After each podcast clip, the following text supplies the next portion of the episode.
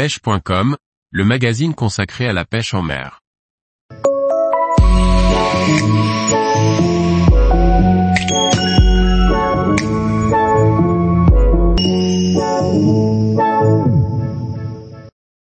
Choisir son premier moulinet pour la pêche au leurre en eau douce.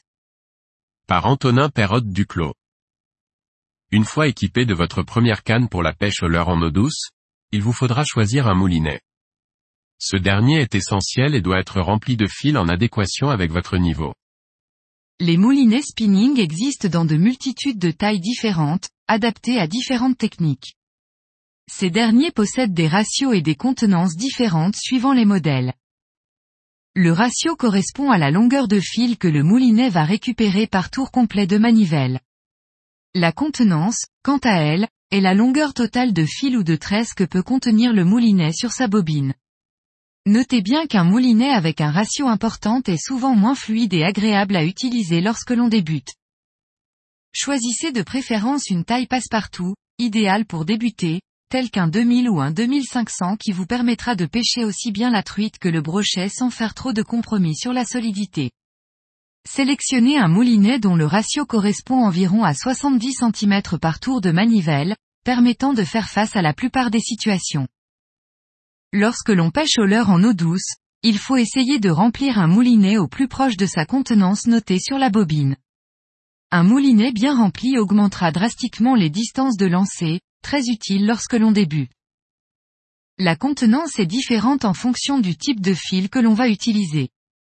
Une tresse et un nylon, à résistance égale, ne sont pas de la même épaisseur. Si vous débutez totalement la pêche au leurre, privilégiez un remplissage au nylon, son prix est moindre en comparaison avec la tresse et ne nécessite pas d'apprendre à faire des nœuds de raccord. Le nylon fonctionne très bien pour les pêches de la truite et de la perche puisqu'il amortit grandement les coups de tête grâce à son élasticité.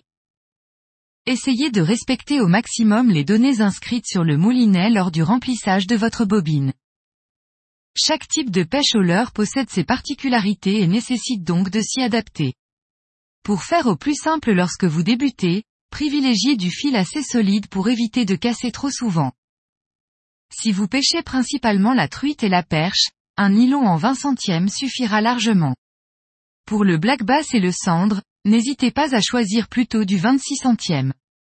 La seule exception est pour le brochet, où il faudra rajouter un avançon en 60 à 70 centièmes pour limiter les chances que les dents aiguisées ne sectionnent pas votre fil. Si vous choisissez d'apprendre en utilisant de la tresse, optez pour un diamètre de 10 à 13 centièmes pour la perche et la truite. Pour les pêches de brochet, un minimum de 15 cm conviendra parfaitement. Tous les jours, retrouvez l'actualité sur le site pêche.com.